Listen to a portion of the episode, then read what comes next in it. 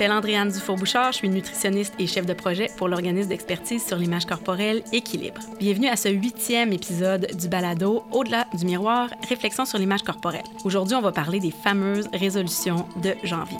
On sait que la perte de poids, ça arrive souvent en tête sur la liste des résolutions formelles ou informelles. Il y a plusieurs personnes qui trouvent qu'elles ont trop mangé ou pas assez bougé pendant la période des fêtes et qui sentent le besoin de faire attention à leur alimentation ou de s'entraîner davantage pendant les premiers mois de l'année. C'est aussi le moment de l'année où le marketing de l'industrie de l'amaigrissement et du fitness est à son apogée et nous bombarde de publicités qui nous rappellent que c'est la chose à faire.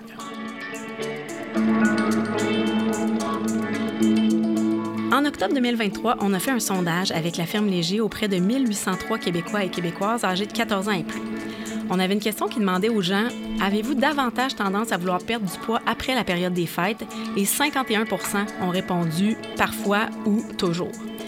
Ce sont aussi 59 des gens qui souhaitent maigrir, peu importe le poids.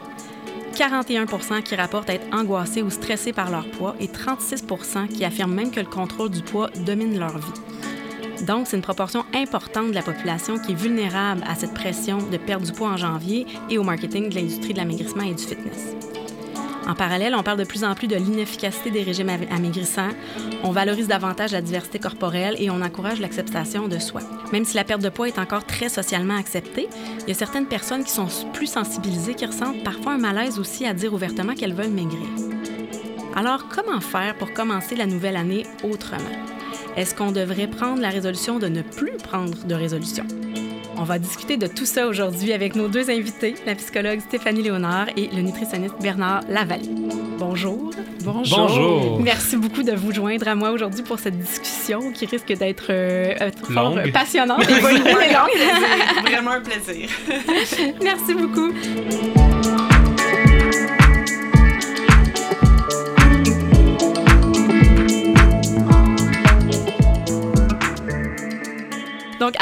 J'aimerais ça, si vous vouliez me parler peut-être un petit peu de vous brièvement. Je suis Stéphanie Léonard, je suis psychologue clinicienne, je suis spécialisée en traitement des troubles alimentaires, image corporelle et euh, fondatrice de l'organisme Bien avec mon corps. Moi, je m'appelle Bernard Lavallée, je suis nutritionniste, puis je fais de la vulgarisation scientifique depuis assez longtemps.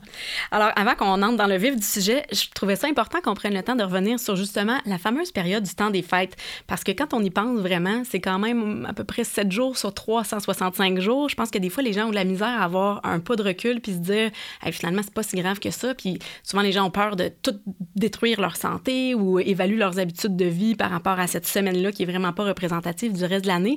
Donc, j'aimerais ça vous entendre est-ce que c'est si pire que ça? Comment on peut avoir, ben, je sais la réponse, c'est pas si pire que ça, mais comment on peut avoir un recul et justement mieux profiter, peut-être moins culpabiliser? J'aimerais avoir euh, votre, euh, votre avis là-dessus. Il y a plein de façons de le voir. En tout cas, il y a plein de façons de le voir. Puis j'avais une discussion la semaine dernière pour un autre podcast où on, se posait ces mêmes questions-là. Puis, OK, tu as la question de c'est juste une semaine sur l'année. Déjà, ça, on pourrait l'utiliser. Sauf que ce qui m'énerve dans cette façon de le, pas dans cette façon de le voir, c'est que ça a beaucoup été utilisé pour dire c'est juste sept jours dans l'année, fait que tu vas pas prendre de poids pendant ces sept jours-là comparativement au reste de l'année, donc tu n'as pas à t'en faire. Mais donc, ce que ça veut dire, c'est que si c'était plus long, si tu prenais du poids, là, il faudrait que, tu t'en fasses. Donc, j'ai toujours un peu, ben, avec le temps, j'ai comme développé un peu la difficulté à utiliser cet argument-là parce que je me dis, en arrière, il y a encore le, c'est juste quelques jours dans l'année, donc c'est pas si pire. Mais en même temps, c'est vrai aussi. Tu sais, si on veut le, c'est-à-dire que si tu veux le dédramatiser, c'est vrai que c'est très court. Euh, oui, mais moi, là, ce que je vois dans, dans tous les jours, c'est qu'il y a un build-up. Ça commence bien mm. avant le temps des fêtes, mm. où les gens, euh, on est dans une culture où on valorise la restriction alimentaire. On, valorise, euh, on glorifie le fait de, de s'interdire des choses peut-être pour la santé, on pourra en reparler tantôt, souvent pour contrôler sa silhouette. Mhm. Donc, déjà, les gens en amont sont comme, ils savent que ça s'en vient. je pense que ça crée une espèce de, de, de, build-up, là, c'est un anglicisme, mais mhm. du fait que c'est comme si on s'attend à ce que ça soit quelque chose qui sort de l'ordinaire, culpabilisant, c'est comme un plaisir coupable. Puis en même temps, moi, je dis toujours, si on n'est pas restrictif dans la vie de tous les jours au niveau alimentaire, ça change quoi le temps des fêtes? Théoriquement, je devrais mhm. pas manger plus.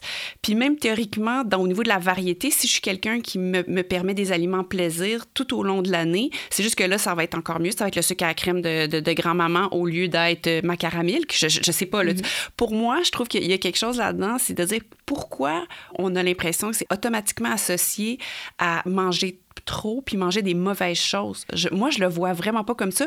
Puis quand j'essaie de désensibiliser euh, certains de mes patients face à ça, ben on commence à manger de la tourtière puis des petits puis dans nos lunchs, puis on, se prend des, petits euh, à crème puis on se fait toutes les choses qui sont un peu comme difficiles, puis on les intègre à l'année longue ou en tout cas à d'autres moments pour que quand Noël arrive, c'est comme ben au pire, si j'en ai pas le goût, j'en prends. je veux dire, il n'y a plus cette mm. espèce. Je pense que ça devient un moment qu'on crée de toutes pièces dans la société aussi. Puis c'est pas obligé d'être comme ça. Vraiment pas. Noël, c'est se voir. Mais OK, c'est vraiment intéressant parce que là, évidemment, toi, tu travailles avec une clientèle particulière qui ont des relations troublées avec l'alimentation. Oui. Moi, je le vois moi, tu vois, je vois Noël avec la, loupe culturelle. Donc, au contraire, moi, je vois comme si une fois dans l'année, tu vas voir ces aliments-là sont vraiment spéciaux, c'est rare qu'on les a, parce que culturellement, c'est de cette façon-là qu'on le voit. Puis, hmm. euh, le plaisir vient du fait qu'ils sont rares ou qu'on les voit pas si souvent. Mais je comprends comment quand tu as une relation qui est troublée, ça peut amener quelque chose peut-être de plus. Euh, dans, qui fait peur, peut-être ou... Oui, mais même là, je pense que sans avoir. Je pense que c'est un continuum, tu as raison. Je pense que les gens qui ont un trouble alimentaire ont vraiment une relation plus troublée, mais je pense que sur ce même continuum-là, tu as des gens qui sont je vais dire en mode restrictif, mm-hmm. Mm-hmm. quand même, mm-hmm. qui fait que, tu sais, c'est comme, oui, c'est vrai, Noël, c'est spécial parce qu'il y a des traditions alimentaires, comme tu dis, qui sont culturellement, c'est des classiques, mais pourquoi ça ne fait pas, puis pourquoi c'est associé à prendre du poids? C'est ça que, tu comprends? Parce que, bien, OK, puis pour ajouter, c'est que, tu sais, les fêtes, souvent, c'est, puis la, la, période des fêtes, mais les fêtes en général, la bouffe est centrale à peu près à toutes les célébrations qu'on a dans à peu près toutes les cultures, et souvent, c'était associé à des moments où c'est comme les récoltes, sais, comme il y a une abondance de nourriture. Donc, possiblement qu'on mange plus à ces fêtes-là. Puis, moi, je le sais très bien, je mange certainement plus. Donc, je n'écoute pas mes signaux de faim et de satiété dans le temps des fêtes. Vraiment pas. Donc, je vais manger plus, puis je m'en fous. Dans le sens que la première journée, mettons, le 24, là, c'est où je veux goûter à tous les aliments du buffet parce que, parce que je vais les voir une fois par année, OK? Ah oui. Mais la deuxième journée, peut-être que je commence à être déjà un petit peu écœuré. Puis je suis comme, eh ben, je les ai goûtés hier. Fait que là, mon assiette a été un petit peu moins grosse. Puis la troisième journée, ben là, là j'ai hâte d'avoir des légumes parce que, tu comprends? Donc, mhm. mais c'est pas de, c'est pas du tout dans la restriction, c'est pas du tout, c'est vraiment le plaisir diminue parce que là, à un moment donné, c'est comme le mal de ventre qui vient avec dépasser. Puis tu satures au niveau du goût de certains Exactement, Ouais. Mais moi, ce que j'aime bien ce que tu dis, Bernard, mais ce que, ce que j'aime, c'est, je peux, moi, je me dis, je peux pas tout goûter ça sera pas possible. Donc, je me fais des petits, des petits doggy bags. Genre, j'aime ça, j'aime ça. Fait que je rapporte toutes les choses que j'ai pas pu mm-hmm. goûter. Euh, les petits desserts, le fun. Euh, parce que là, rendu au dessert, j'ai goûté comme à la tarte au sucre, pour pudding chômeur, puis j'en ai jusque-là. ben, je, je m'arrange pour pouvoir en avoir après, dans mes lunchs. Les journées d'après, j'y rapporte le lendemain mm-hmm. matin. Le... Fait qu'on dirait que j'ai. En tout cas, mais ça, c'est moi. Mais c'est ça. Mais en fait, je pense que chaque, chaque personne a des, des stratégies différentes. Je vais aller t'emporter pour... toute l'année. T'en feras des dégustations de sucre à crème On va se faire des parties de à crème en juillet.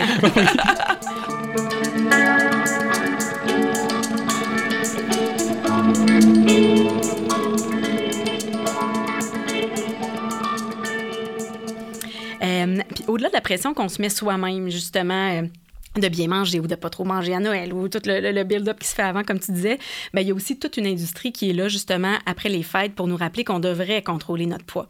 Donc, en plus de se positionner comme la solution efficace, l'industrie va adapter son message aussi pour mieux nous amadouer en fonction des tendances du moment. Comme maintenant, on parle un peu plus du, danger des régimes. Donc, ils vont dire, on est une diète, mais vous allez pouvoir manger ce que vous voulez ou on est mm-hmm. axé sur le plaisir ou le bien-être. Puis, on avait fait une vidéo ensemble, Bernard, euh, dans le cadre de la Journée internationale sans diète, où on amenait justement euh, toutes les stratégies que l'industrie utilise pour nous amadouer ou pour se déguiser, comme on disait. Donc, j'aimerais ça qu'on prenne le temps d'en reparler ensemble de ça aujourd'hui euh, avec toi aussi, Stéphanie. C'est quoi les stratégies que l'industrie utilise? Euh, puis comment on peut les reconnaître, puis à quoi il faut faire attention, parce que des fois, quand on n'est pas dans ce domaine-là, nous, on les voit toutes, puis on, le sait, mais des fois, c'est difficile pour les gens d'avoir un recul encore par rapport à ça, puis de dire, coudon, c'est une diète, c'est une bonne diète, est-ce que ça se peut une bonne diète? Donc, mm-hmm. comment on fait pour s'y retrouver dans tout ça? En fait, il n'y a plus personne qui dit qu'ils font une diète ou un régime dans l'industrie, mm-hmm. ils le cachent complètement. Donc, on est obligé d'utiliser d'autres euh, stratégies nous-mêmes pour, pour les reconnaître puis s'en défendre. Donc, une diète, c'est quoi? Une diète, ce sont des règles alimentaires strictes qui vont porter sur trois aspects de l'alimentation de manière générale. Donc, soit les aliments qu'on peut ou pas manger ou les nutriments qu'on peut ou pas manger. Après ça, tu as les quantités. Donc, ça veut dire. Puis, en, passant, quand on parle d'aliments que tu peux manger ou pas manger, ça peut être aussi de te vendre des jus détox, des poudres et compagnie. Donc, mm-hmm. tu dois manger l'aliment que je te vends pour être en santé ou prendre mon jus et compagnie. Après ça, tu as les quantités. Donc, là, c'est quand on va dire il faut que tu pèses, il faut que tu mesures, il faut que tu comptes des portions ou des calories, par exemple, ou tes macros. Donc, là, ça, vraiment, tes macronutriments. Euh, donc, ça, vraiment, c'est euh, sur la quantité. Puis après ça, tu as le comment comment manger. Donc, peut-être ça peut être selon un horaire. Donc, mettons, tel jour de la semaine, tu manges de telle façon, la fin de semaine, c'est différent, ou de telle heure à telle heure dans ta journée, tu as le droit de manger ci, dans, dans les autres moments, tu dois jeûner. Euh, mais ça peut être aussi carrément de, il faut que tu déposes ta fourchette entre chaque repas. Donc, on a donc d'abord les règles, c'est ça, puis il y en a à l'infini. Donc, c'est des règles alimentaires, tu dois suivre ça, un. Deuxième aspect de la diète, elle a une promesse. Cette promesse-là est basée sur des valeurs importantes dans notre société. Donc, on te promet que si tu suis cette règle-là ou ces règles, mm. tu auras les bénéfices suivants, comme la minceur, la santé, la beauté, la longévité, euh, le succès, le, bonheur. Oui, exactement. Donc, on, on, a plein de promesses qui sont associées. Puis, ce qu'on te dit, c'est si tu suis ces règles-là, tu obtiendras les bénéfices voulus. Et attention, si tu ne les suis pas, t'es foutu. Oui, puis je trouve que tout ça crée une émotion un sentiment de culpabilité, de mhm. surresponsabilisation, dans, dans, le sens que, donc, c'est ma job de réussir. Et si j'échoue, c'est moi qui n'ai pas été à la hauteur et mhm. qui n'a pas bien, euh, bien suivi justement toutes les règles. Puis ça, je trouve que c'est prenons notre société particulièrement insécure par rapport à tout ce qui est l'obsession du poids puis le contrôle, tout ça. Bien, la culpabilité, là, est tellement facile à, à, générer. Mm-hmm. Puis l'espèce de honte aussi de dire pourquoi moi, je suis pas capable. Donc, quand on regarde ce que l'industrie de l'amaigrissement génère en Amérique du Nord, là, on dit que c'est 60 milliards et même plus par année. Si c'est aussi lucratif, c'est fort probablement parce que ça fonctionne pas. Mm-hmm. Hein? Ça, ça fonctionnait, on le ferait une fois, on s'en irait chez nous, puis ça serait terminé. Donc, je trouve qu'il y a quelque chose de vraiment... Euh, oui, mais Stéphanie, là, ils viennent de trouver enfin la vraie qui marche. C'est ça. Mais ça, on en parlera probablement plus tantôt. Mais euh, je trouve qu'au niveau de l'émotion, moi, j'essaie aussi d'aiguiller les gens, de dire quand je vois justement la, la, plus récente version de ce qu'on va me proposer, comment je me sens? Et souvent, c'est pas confortable comment je me mhm. sens, c'est de faire comme, oh, il y a encore une autre affaire. OK, fait que dans le fond, ça se peut que ça, ça marche. Donc, je l'ai pas eu, donc il faut que moi, je le refasse. Et ça nous remet toujours dans cette espèce de piège-là. Puis, à quelque part, j'ai l'impression que des fois, on veut acheter une espèce de paix intérieure en disant, OK, ben je l'essaie. Je le fais, puis mhm. euh, je me lance. Puis, fait qu'il y a quelque chose de super déconnecté aussi par rapport à pourquoi on le fait, bien entendu. Mais je pense que c'est une façon de s'autoréguler dans une espèce de vicieux où il n'y a aucune émotion bénéfique et, apaisante et bienveillante là-dedans. Là. C'est tout un cercle. Vraiment, on fait juste courir après une émotion négative. Là. Pourquoi on abandonne toujours après quelques mois? Puis là, on dirait que je te regarde, le psychologue. Qu'est-ce qui se passe dans notre tête? Euh, en fait, ben, les statistiques sont vraiment euh, très mauvaises hein, pour, euh, pour les, résolutions. Moi, je, me rappelle quand je parle de ça, j'aime toujours dire après une semaine, 22% des gens échouent. Après trois mois, d'avoir euh, avoir, euh, décidé une résolution, 50 laisse tomber. Puis à long terme, c'est 90 des gens qui reviennent au point de départ. moi, je sais Même trois mois à 50 je trouve ça bon. tu trouves ça bon? Ah, je, n'ai jamais suivi une résolution ah, plus que... moi, je suis dans, la première ben, la, première chose, c'est qu'on part... Qu'est-ce qui fait que ça fonctionne pas? C'est qu'on part avec des, des attentes vraiment trop élevées. Euh, souvent, c'est des changements drastiques euh, avec des objectifs complètement irréalistes. Euh, donc, c'est à peu près sûr qu'on ne pourra pas réussir ça. Donc, si je me dis, je sais pas, je veux, moi, j'aime pas cuisiner, par exemple, puis je me dis que là, je veux me mettre à cuisiner puis, prendre mon alimentation en main, ben je veux dire, je pense qu'il va falloir que je fragmente ça en petits objectifs. Puis souvent, c'est pas comme ça que ça fonctionne. C'est on, on, change du jour au lendemain et c'est la vision tout ou rien. Donc, c'est très mhm. dichotomique. C'est je ne faisais pas attention, je fais attention. J'étais sédentaire, je fais de l'exercice. Je fumais, je ne fume plus. Alors, ça, habituellement, c'est pas associé à un taux de mhm. réussite très élevé parce que rapidement, on se rend compte qu'on n'est pas capable de tenir le coup, alors on lâche. La probabilité qu'on lâche parce que l'objectif est trop élevé, c'est presque. Ben, on voit dans les statistiques à la fin qu'il n'y a pas grand monde qui réussit à, à, à maintenir ça. Euh, puis je pense que le, le, fait que les industries nous encouragent d'une façon fausse, c'est aussi, le, on en parlait tantôt, mais on part avec une espèce d'élan euphorique, un peu genre lune de miel, on part en feu. Puis c'est sûr qu'au début, là, c'est euphorisant pour vrai. Quand tu réussis à faire trois jours de ce que tu mhm. souhaitais faire, puis tu fais pas depuis des années. Puis là, tu prends une débarque, et là, l'industrie ne t'a pas, pas préparé à ça, ne te donne pas des outils, bien évidemment. Donc, c'est comme si là, le- être confronté à un échec, c'est super aversif. Donc, la majorité des gens vont dire, oh, tu sais quoi? Laisse faire. Alors, euh, c'est vraiment tous les ingrédients sont là pour abandonner, en fait. Euh, puis, la chose que je rajouterais, c'est que souvent dans les résolutions, moi, je remets beaucoup en question l'intention. Alors, souvent, ce qui fait qu'un changement qu'on veut faire dans notre vie, on va être capable de le maintenir, c'est le sens qu'il a pour ce que, le sens que ce changement-là a pour nous. Fait que si je veux juste transformer mon corps au niveau de mon enveloppe corporelle, ben, c'est un sens, mais c'est pas un sens profond versus j'ai envie euh, de m'arrêter plus souvent pour me retrouver puis faire une activité qui me fait vraiment du bien. Je suis plus dans le ressenti. Je pense que quand les, les, les, objectifs, les choses qu'on veut changer dans notre vie sont a- axés vers quelque chose qu'on veut ressentir, qu'on veut vivre versus qu'on veut avoir l'air, ça a plus de chances aussi de tenir la route parce qu'il y a quelque chose qui est beaucoup plus ancré dans nos propres valeurs puis dans qui on est vraiment versus, ça va avoir la je sais là, mais un objectif plus superficiel euh, qui peut, qui je pense n'a pas le même effet. Fait que tous ces ingrédients-là font en sorte que la majorité des gens. La, la meilleure résolution à faire, c'est de ne pas en faire, en fait. On pourra parler tantôt si on veut de si on veut changer des choses, c'est correct. Ouais. Mais pas passer par la résolution. Puis sa- savoir que les- les- maintenant, les résolutions du Nouvel An, c'était pas comme ça au début, mais c'est rendu plusieurs industries qui font de l'argent. Ils veulent pas notre bien-être, ils veulent notre cash. Alors, ne faisons pas. Ne, ne, ne leur faisons pas plaisir. Non.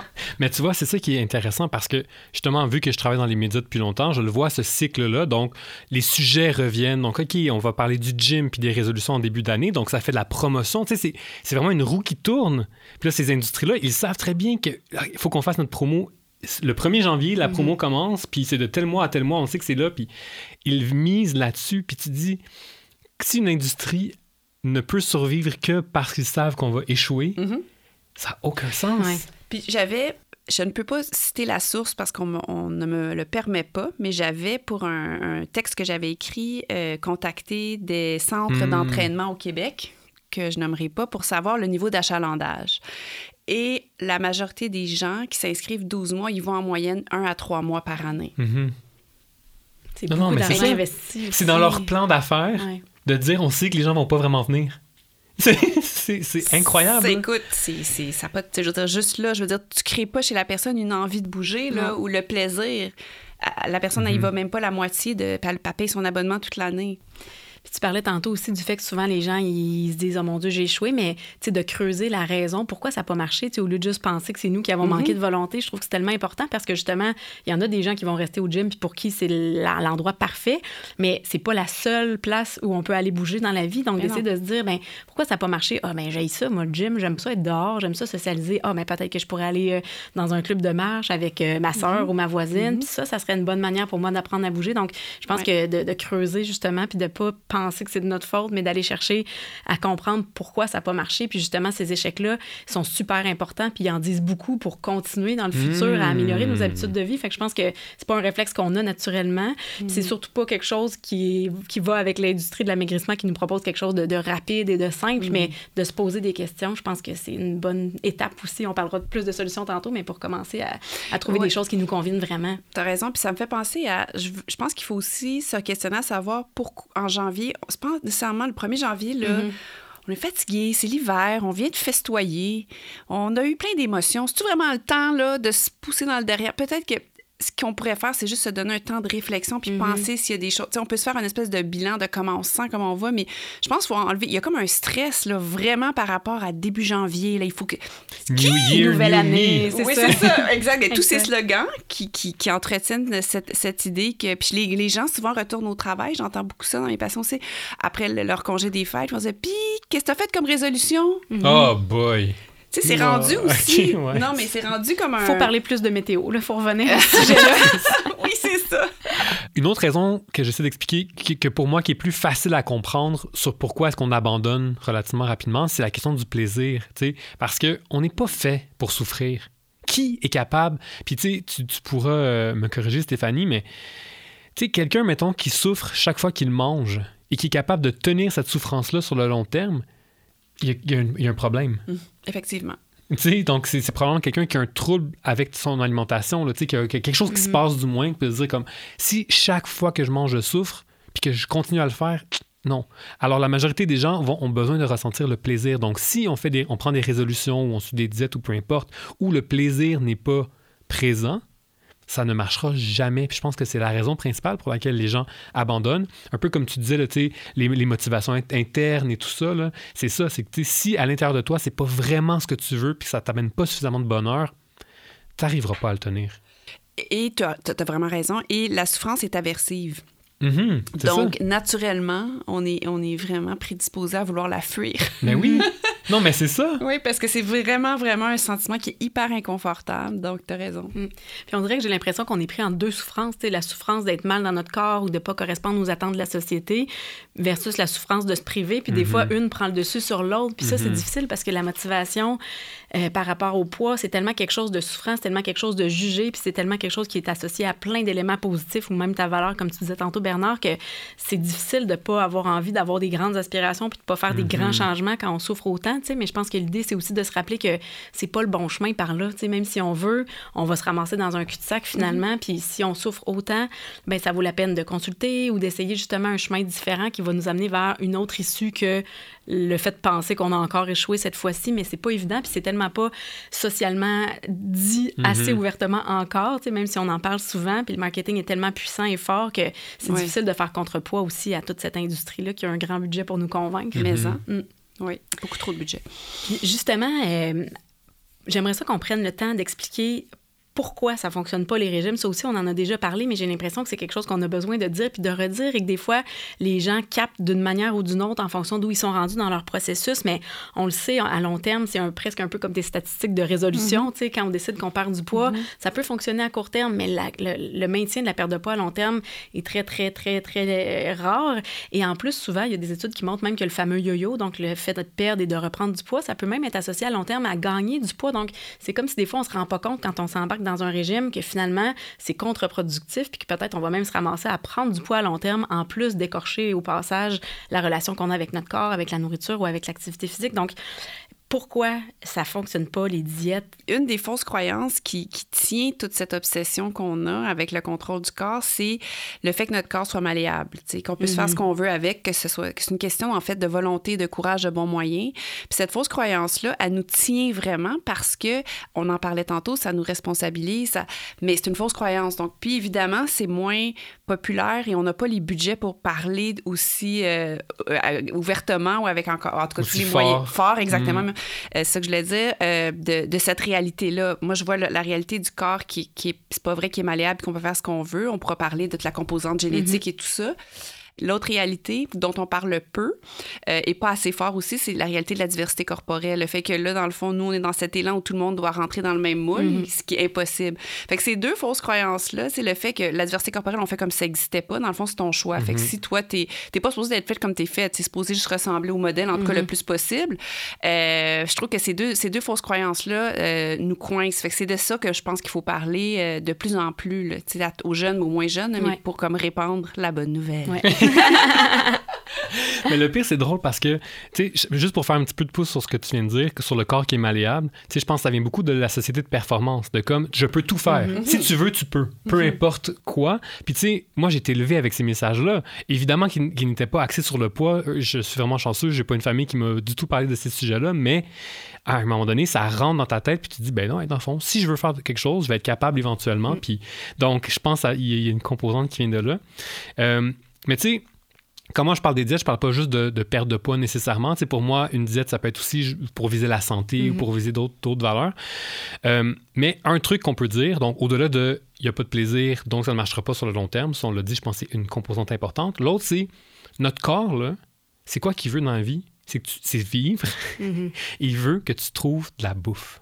On vient de centaines de milliers d'années d'évolution, de famine, où le but premier de ton corps. On a développé plein d'outils dans notre corps pour être les plus efficaces à trouver la nourriture, peu importe où elle se trouve, à la reconnaître et grâce à notre, technologie, apprendre à la cuisiner, à la développer, à transmettre ces savoirs-là. Donc, on a on, est fait pour trouver de la bouffe, on est fait pour manger et ton corps à l'intérieur de toi a plein de mécanismes qui s'assurent que dès le moment où tu n'en trouves pas suffisamment, on va mettre les bouchées doubles, sans mauvais jeu de mots, pour en trouver davantage. Donc, tu as des mécanismes, tu as des hormones qui vont se mettre à être sécrétées pour que tu aies encore plus faim, par exemple. Ou là, tu vas te mettre à penser à oh mon Dieu, il faut que je trouve de la nourriture. on, on l'a Mhm. ça beaucoup de Mhm. euh, des gens qui vont dans les dans- qui commencent à faire des diètes et qui là finalement se mettent à penser beaucoup beaucoup plus à la nourriture. ouais. Oui, mais ça c'est biologique là Oui. aussi. Il y a sûrement une composante psycho, mais Mhm. le corps il est fait pour ça. Donc, c'est normal que ça fonctionne pas sur le long terme parce qu'on a, on se bat contre des milliers des milliers d'années d'évolution pour le contraire. Puis ça, ce, que, de ce dont tu parles, ce sont des mécanismes de survie. Le Mhm. corps, quand il- on lui donne pas ce dont il a besoin, Mhm. lui, c'est pas qu'on est au Québec, par exemple, dans un Mhm. environnement euh, favorisé où il y a de l'abondance alimentaire. Il le perçoit comme une famine. Ouais. That's it. Ouais. Donc, tous les mécanismes qui sont adaptés pour notre survie Mhm. vont s'enclencher quand même. Puis c'est ça que les gens comprennent pas. Puis tu sais, justement, quand les gens vont dire je comprends pas, là, tu sais, quand, quand on parle du, du métabolisme qui ralentit, Oui, du corps qui fait Oui. des Mhm. réserves. De... Puis les gens vont dire je comprends pas, j'ai plus froid. Ou euh, les femmes vont dire mon cycle menstruel est tout perturbé. Tout ça. C'est comme. Ton Ben oui. corps se met en pause. Ton, ton Il- corps, il va, il va se concentrer sur ce qui est le plus important à Mhm. faire à- à- pour continuer à, contribuer à ta survie, puis il y a des choses superflues. Puis les choses superflues, c'est peut-être pas ce que toi, t'aurais choisi Mhm. comme personne, mais il y a toutes sortes de mécanismes. Puis ça, c'est fou de dire qu'à la base, c'est super qu'on soit fait comme ça. Mais Mhm. c'est ce qui fait, entre autres, que les régimes, c'est le, c'est le pire obstacle, c'est que ces mécanismes-là embarquent. Fait que ça, c'est. Puis ça, quand on, je pense que quand on l'explique aux gens, ils sont comme, ouais. Ah, puis c'est les gens, souvent, je dis toujours, ils ont des CV de régime, là, ceux qui en ont fait Mhm. beaucoup. Puis c'est là, tu te leur expliques, ah, c'est peut-être pour ça, OK. C'est pas c'est- moi. Ouais. Ah, ben ok, c'est bon. Oui. Au moins, si ça aide à enlever cette culpabilité-là Oui. de dire comme, ok, c'est mon C'est corps, il est fait comme ça, c'est physiologique. physiologique. Mais justement, c'est que les gens ont encore beaucoup ces croyances-là. Ben non, le corps, ça se contrôle. Tu sais, c'est- c'est. Je sais. Fait que, ouais. Non, non. Ouais, puis moi, je vois- quand je vais voir les jeunes, surtout là, les jeunes. euh, par exemple, récemment, j'ai eu une grosse conversation dans une conférence avec des garçons de secondaire 3 qui Mhm. sont sûrement dans le mode genre, je veux avoir de la masse musculaire et tout ça, à qui je, je parlais, on parlait dans la, je parlais dans la conférence du fait que le corps est pas malléable, tout ça. Et là, je les voyais, puis t'es comme, Madame, c'est Ouais. faux si je vais au Mhm. gym. Tu sais, Puis ils sont vraiment Ouais, persuadés. ouais, ouais. Fait que là, on est venu parler de, OK, à quel prix alors? Mhm. À quel prix? Qu'est-ce qu'il faut que tu fasses pour? Puis là, c'était intéressant parce que finalement, je pense je suis pas sûre que je les ai convaincus. En tout cas, j'ai peut-être semé quelque chose de minuscule, Ouais. mais c'est très, très, très fort. Ah, mais oui. Ouais. Ah non, mais, c'est à sûr. quel puis- prix alors? C'est vraiment une bonne question. Puis pour combien de temps, tu sais, aussi? Sinon, c'est comme de revenir à la case départ. Totalement. Exactement. Je- encore une fois, quand on regarde les diètes, on le voit, les gens sont capables de se restreindre pendant un certain temps. Mais pourquoi ça ne tient pas sur le long terme? C'est parce que le prix que ça coûte, le prix euh, social ou de ta vie que ça va coûter pour le poursuivre est bien trop fort, donc tu l'abandonnes un, un moment. Donc, c'est vrai, c'est c'est intéressant cette question-là du, du que ça te coûte. Puis dans le prix, moi, je fais toujours essayer d'évaluer la charge mentale. Je veux dire, et on parle beaucoup du Mhm. côté physiologique, mais la charge mentale qui vient avec le fait de faire un régime. Euh, tu parlais un peu, Bernard, de tout ce qui est côté obsessionnel. Puis souvent, on peut le faire comme exercice, de dire, euh, ben, non, c'est pas le fun de le faire, mais on peut s'imaginer que si on, on se dit, ah, ben, faut pas que je prenne ça ou faut pas que je mange ça, ben, on va, c'est sûr qu'on va y penser davantage. C'est Mhm. documenté. C'est juste le fait qu'à partir du moment où on se l'interdit, c'est plus Mhm. attrayant. Euh, mais je trouve que ce, ce- ce côté-là de la charge mentale, là, les gens, ça, ils comprennent de dire, OK, est-ce que combien de temps je passe dans ma journée à me demander ce que j'ai pris avant, ce que je vais prendre après, les règles dont on parlait tantôt, qu'importe les règles qu'on a, euh, essayer d'évaluer si je les ai suivies. Mhm. Euh, après ça, oups, on a un événement social, là, ça vient tout débalancer. Ou, euh, tu sais, il y a toutes sortes de... La charge mentale, elle vient empiéter. C'est comme une tache d'encre qui va venir Mhm. empiéter sur les autres aspects de ta Mhm. vie. Puis ça, c'est abstrait, mais quand on prend le temps de s'arrêter puis de poser des questions puis de, de- de s'évaluer, si on est quelqu'un qui fait beaucoup de régime, on est obligé d'admettre que ça prend beaucoup de place. Puis on a-tu vraiment, vraiment de l'énergie à mettre là-dessus? Puis des fois, peut-être que c'est tellement rendu une habitude. Tu sais, tu parlais de ceux qui ont un CV de régime que des fois, les gens Mhm. peut-être manquent de recul pour dire Hey, mon Dieu, mais C'est vrai. vrai. Pourquoi tu le sais, c'est des fois la place que ça peut laisser à plein d'autres sphères de ta vie, tu sais, qui serait que tu pourrais développer, qui pourraient te permettre de t'épanouir dans d'autres éléments que juste le contrôle de l'apparence ou du poids. Mais c'est vrai que c'est une charge mentale importante parce que ça revient souvent à manger, puis calculer, puis. euh, Puis, tu sais, je fais, je fais un lien avec, euh, sans faire de publicité, là, mais euh, le, le documentaire de Phil Roy auquel Oui. j'ai participé. Puis, je trouve- ça me fait penser à un exemple qui disait qu'à un moment donné, dans le cœur de son trouble alimentaire, il était allé en Europe avec sa blonde, puis il s'obligeait à aller courir 45 Mhm. minutes par jour en Italie au lieu de profiter puis d'être avec Mhm. elle. Puis je me disais, Hey, ça, c'est c'est quelque chose. Mais juste, les gens peuvent prendre cet exemple-là puis se dire, Hey, c'est vrai, dans ma vie, moi, il y a telle chose, je m'empêche de faire ça, ou je me brime de tel aspect, ou je m'oblige, ou euh, je m'empêche d'avoir du plaisir parce que je suis trop prise. Fait que ça, je pense qu'il faut. C'est plus dur à évaluer, mais je pense que tout le monde peut acquiescer à Mhm. ça, que ça vient avec le régime Ouais. amaigrissant. Mhm. Oui. Puis j'aimerais ça qu'on parle maintenant aussi, tu sais, on, on a parlé de, on associe la minceur à la valeur d'une personne, on associe aussi beaucoup la minceur au bonheur. C'est sûr que dans la société dans laquelle on vit, où il y a beaucoup de préjugés, ben, il y a beaucoup de gens qui se disent aussi, Hey, si je perds du poids, je vais être plus heureux, je vais être plus heureuse. Est-ce que c'est un piège, ça, de penser ça? Ben oui et non. Ben, on est, OK, on est dans une société qui est grossophobe. Donc, qui discrimine les personnes plus grosses dans toutes les sphères de leur vie, que ce soit à la maison, au travail, euh, partout à l'école, euh, chez le médecin, elles sont discriminées. Donc, clairement, subir de la discrimination, ça nuit. C'est un euphémisme de dire que ça nuit à ton bonheur. Donc, malheureusement, on est obligé de dire que oui, probablement que d'être mince, ça va t'amener plus de bonheur dans ta vie. Pourquoi? Parce que tu vas moins subir de discrimination dans la société mm-hmm. et mm-hmm. donc, mm-hmm. tu risques d'être un petit peu mieux. Par contre, maigrir, ne, malheureusement, ça n'aide pas l'estime de soi. Ni le bonheur. Ni, mais c'est ça, intérieur, c'est ça. donc malheureusement, c'est comme ça va pas aller chercher la vraie chose du pourquoi que je me sens pas bien ou pourquoi mm-hmm. je trouve que j'ai pas de valeur comme personne. Malheureusement, même si tu parles le poids, tu vas encore te sentir pas bien probablement après cette perte de poids-là. Puis je trouve que l'envers de la médaille de ça, c'est le, le thin privilege. quand on parle du privilège, je pense que ça, faut, faut c'est, un sujet qui est délicat, mais je pense que c'est, relié à, la, à notre culture grossophobe, c'est-à-dire que les gens, des fois, réalisent pas euh, quand tu ne subis pas la discrimination, tu as de la misère des fois peut-être à être empathique, de dire, ben mais comment ça? Est-ce que vraiment il y a des inéquités dans l'embauche? Il, y a de la grossophobie médicale? Je sais qu'il y a des gens, tu sais, qui c'est pour eux, c'est comme, mm-hmm. ils comprennent pas. Jusqu'à temps que tu leur poses des questions, est-ce que tu as déjà vécu ça? Est-ce que tu as déjà vécu, mm-hmm. toi, te faire discriminer dans telle situation, tout ça? Puis c'est un problème, il faut défaire ça. Mais c'est vrai qu'il y a une certaine forme, comme tu disais, de bonheur ou d'appréciation sociale. En fait, c'est comme un système de méritocratie. Mm-hmm. C'est-à-dire qu'on décide qu'une personne, plus elle est mince, plus on va la placer haut dans cette espèce de hiérarchie de valeurs qui est mm-hmm. tout à fait euh, pas correcte. Euh, mais ça, ça existe, mais ça ne veut pas dire qu'il faut qu'on reste dans ce système-là qui est, qui est malveillant puis qui, qui, est basé sur des fondements qui, qui sont ben, scientifiques, il n'y en a pas. Puis euh, c'est surtout des industries qui capitalisent sur ça. Je dirais, il n'y a rien, mais mm-hmm. ça, c'est, je trouve que ça, c'est comme la, chose dont on parle un peu, de, de dire, OK, est-ce qu'on a le goût de défaire ça, en fait? Parce que c'est très polarisé, mais malheureusement, il y en a des privilèges. Je veux dire qu'il y a des gens qui vont dire, ben depuis que, par exemple, j'ai perdu du poids, même si moi, je peux être, ne pas encourager cette démarche-là, euh, il m'est arrivé telle chose, j'ai rencontré quelqu'un plus facilement, j'ai été, mm-hmm. j'ai un service différent à tel endroit. Je peux pas faire, je peux pas nier ça c'est vrai, mais c'est pas correct. Mhm. Alors, mais je pense que ça, on a de la misère à, le, dire parce que c'est inconfortable de parler de ça. Puis aussi, c'est que là, on a pris l'exemple de quelqu'un qui est plus gros, qui perd du poids et qui, là, soudainement, est plus accepté. Mais on pourrait régler le problème d'une autre façon, c'est-à-dire traiter la grossophobie dans la société. Exactement. Et la personne serait heureuse, peu importe son poids. Donc, on comprend qu'il y a deux solutions il y en a une au même problème. Une que tu le mets sur les épaules de l'individu, puis une autre qui est sur les épaules de la société. Oui, Non, puis il y en a une où tu, tu, tu libères les gens d'une pression, puis tu t'en vas vers un mieux-être, puis c'est mm. constructif. Puis l'autre, ben, tu répètes toujours le même, euh, la même chose, mm-hmm. en effet. Mm-hmm.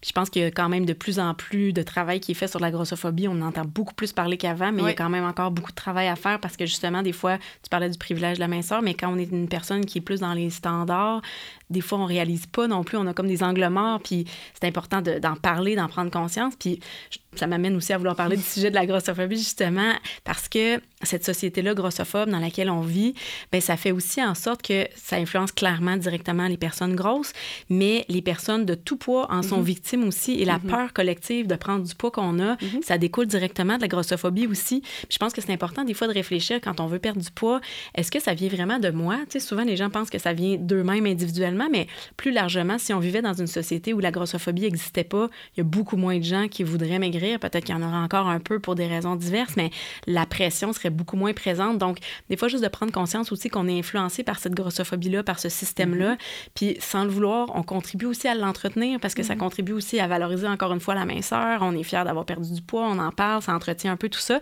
Des fois, il y a des personnes, justement, qui sont plus sensibilisées à ces enjeux-là, qui savent l'impact de la grossophobie, qui comprennent que, justement, ça peut être nuisible de parler de vouloir maigrir, mais en même temps, qui ont quand même le souhait de vouloir maigrir. Donc, ça peut faire aussi un certain malaise. On, observe ça, même si euh, la, valorisation de l'amaigrissement est encore très, très euh, présente et c'est quand même ça qui est le plus valorisé. Maigrir, c'est assez socialement accepté, mais comment on peut faire justement pour parler du souhait qu'on peut avoir de vouloir maigrir sans entretenir la grossophobie, tout en respectant que ça peut être des personnes de différents poids aussi qui veulent maigrir. C'est un sujet délicat, puis il faut pas que ça devienne un sujet tabou. Tu je pense qu'on sent un malaise, on sent un inconfort, mais comment on peut naviguer dans tout ça? Qu'est-ce qu'on fait avec cet inconfort-là? Moi, j'ai beaucoup ressenti cet inconfort-là. En fait, dans, la dernière année, il m'est arrivé une coupe d'événements dans mon entourage. Donc, un, faut le dire, je vis probablement dans une espèce de bulle. C'est-à-dire que ça fait longtemps que, je suis la, semaine, le poids sans commentaire et, et, tout. donc, euh, ça fait longtemps que je suis sensibilisé euh, à tous les enjeux de, diète, de perte de poids et, compagnie, et ça fait longtemps que j'en parle. Donc, les gens dans mon entourage sont relativement sensibilisés, possiblement plus sensibilisés que la moyenne des gens. Et donc, ils savent, par exemple, dans mon entourage, que moi, parler de poids, c'est un, ce n'est pas un sujet, puis que ça ne m'intéresse pas. Peut-être que je suis allé trop à l'extrême parce que dans les derniers temps, j'ai entendu des messages de la part de mes amis, de ma famille, où je sentais que là, ils avaient un malaise à me parler de leur désir de perte de poids. Mhm. Exemple, euh, quelqu'un qui va au gym. Puis là, donc là, il s'entraîne, tout ça, il a perdu du poids, puis il est content. Il me dit, ah, ben là, tu sais, je, vais au gym, puis j'ai perdu du poids. Ben, tu sais, mais c'était pas pour perdre du poids, c'est pour ma santé que je le fais. Puis après, c'est comme, mais, puis, là, il me dit, mais là, c'est sur mon poids à moi. J'ai-tu le droit de dire que je suis content de moi avoir perdu du poids? C'est-tu encore correct de, le dire? Puis, fait que là, ça, c'est une fois. Une autre fois, c'est euh, quelqu'un que je connais qui a commencé à prendre Ozempic. Puis donc, qui est un médicament donc, qui, coupe l'appétit, qui fait perdre du poids, qui est très populaire présentement. Et elle s'en cache. Donc, elle ne le dit pas à personne parce qu'elle a honte de le faire ou je pense qu'il y a comme un tabou peut-être autour de mhm. l'utilisation du médicament. C'est clairement utilisé pour la perte de poids dans des objectifs dits de santé officiellement, mais pas vraiment.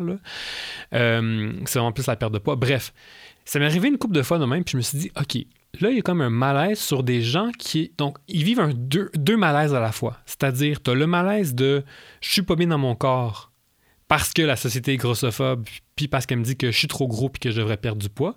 Puis j'ai le malaise de quand je prends, je fais une démarche pour essayer de perdre du poids, là on me dit que je devrais pas essayer de perdre du poids puis je devrais m'accepter dans mon corps et je suis donc malheureux dans les deux. Peu importe mhm. qu'est-ce que je choisis de faire, je fais la mauvaise chose. Et donc, j'ai, là, grosso modo, j'ai fait une publication sur Instagram qui parlait de ça, de dire est-ce qu'on a encore le droit de parler de notre désir de perdre de poids? Euh, Et ça m'a amené une tonne, tonne, tonne, mm. tonne, tonne de réactions. Un, je veux juste vous dire, c'était ma publication la plus populaire à vie sur Instagram. Donc, je pense que ça a, touché une, ça a touché une corde sensible, clairement. D'où les réactions. Exactement. Donc, c'est un sujet. En fait, c'est ça. C'est un sujet qui est très sensible. Puis, ce que j'ai réalisé de tout ça, donc, beaucoup de gens qui se, qui se sentent comme ça. Donc, souvent des gens qui sont possiblement plus euh, éduqués ou informés sur le sujet, donc qui sont qui ne représentent possiblement pas la majorité de la population, mais qui sont très dans ces discours-là, anti-diète, anti-grossophobie et compagnie, qui s'y connaissent un petit peu plus, là, sont rendus à ce point-là de se dire Ah, OK, je vis ces deux pressions-là, puis je sais plus comment vivre avec ces deux, ces deux pressions-là. Je me sens que j'ai plus le droit de dire que je veux perdre de poids. Fait il y a ce, discours-là.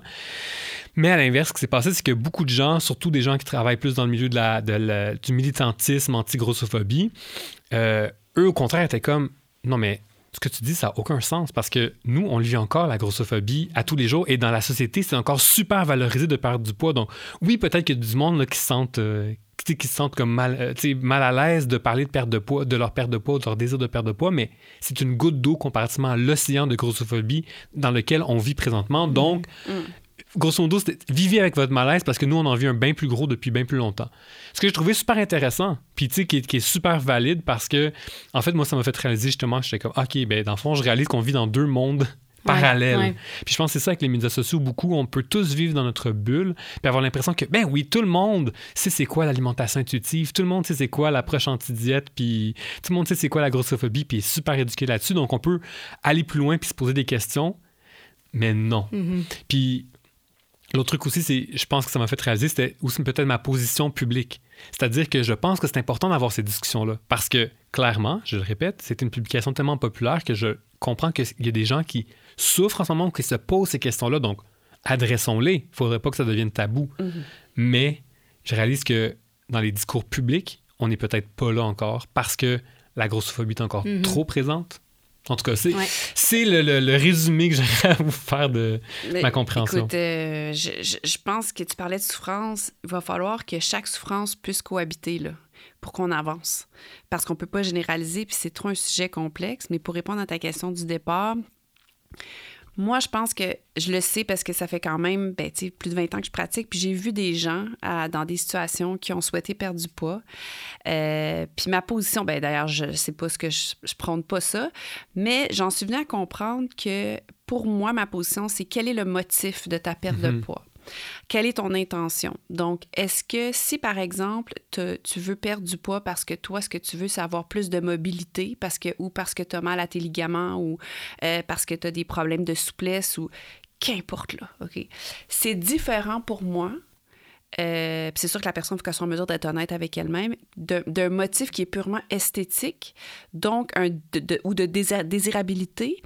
Euh, et ça, je pense que ça, ça prend un travail, là, de, de se poser cette question-là. Puis c'est sûr qu'on peut se mentir à nous-mêmes, parce que peut-être on en viendra à parler comment la santé est venue à mm-hmm. être l'espèce de, piège où on dit « Ah, je le fais pour ma santé », puis c'est pas ça mm-hmm. tout.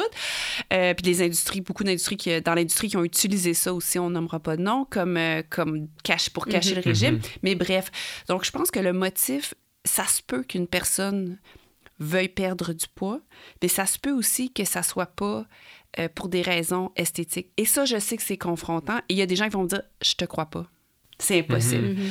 Je pense quand même pas que c'est la majorité des gens, on s'entend, mais il existe ces personnes-là. Puis il faut que ces personnes-là aient le droit de parler de ce qu'elles vivent. Mais là, en ce moment, c'est en plus ton, ta publication, Bernard, c'est ça. Je me disais, mon Dieu, on aurait besoin de nuancer parce que je, me disais, faut qu'on parle parce que je trouvais ça important. Je trouve ça important ce que tu as fait, mais je me disais, c'est sûr que ça fait beaucoup réagir des gens qui, qui souffrent de, de, qui sont victimes de, de, de grossophobie. Puis, fait je pense que c'est, c'est vraiment de, d'être capable d'en discuter, mais ça existe, mais je pense que la majorité du temps, je vais être honnête, je pense que c'est pour des motifs esthétiques. Mais je, sais, en ce moment, je pense à quelqu'un que je vois, que je suis, pour qui ce n'est pas, et c'est sincèrement pas ça, pour vrai.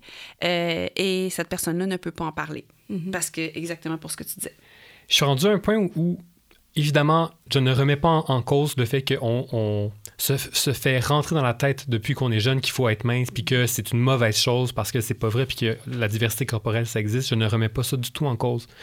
Mais j'ai même de la difficulté à condamner quelqu'un qui aurait des motivations de perte de, de, perte de poids pour la beauté ou la minceur, tu comprends? Tu sais, toi, tu dis il y a des motivations qui sont, mm. euh, tu sais, comme si c'est pour la santé ou peu importe, mais même dans le cas de perte de poids pour la minceur, j'aurais de la difficulté à lui dire oui, on peut le faire, la faire travailler puis lui dire, OK, mais c'est quoi la vraie motivation? Puis d'où ça vient, ce désir-là de minceur? Mm-hmm. Oui. Ça, toi, mettons, dans ton, dans ton bureau, ça se fait.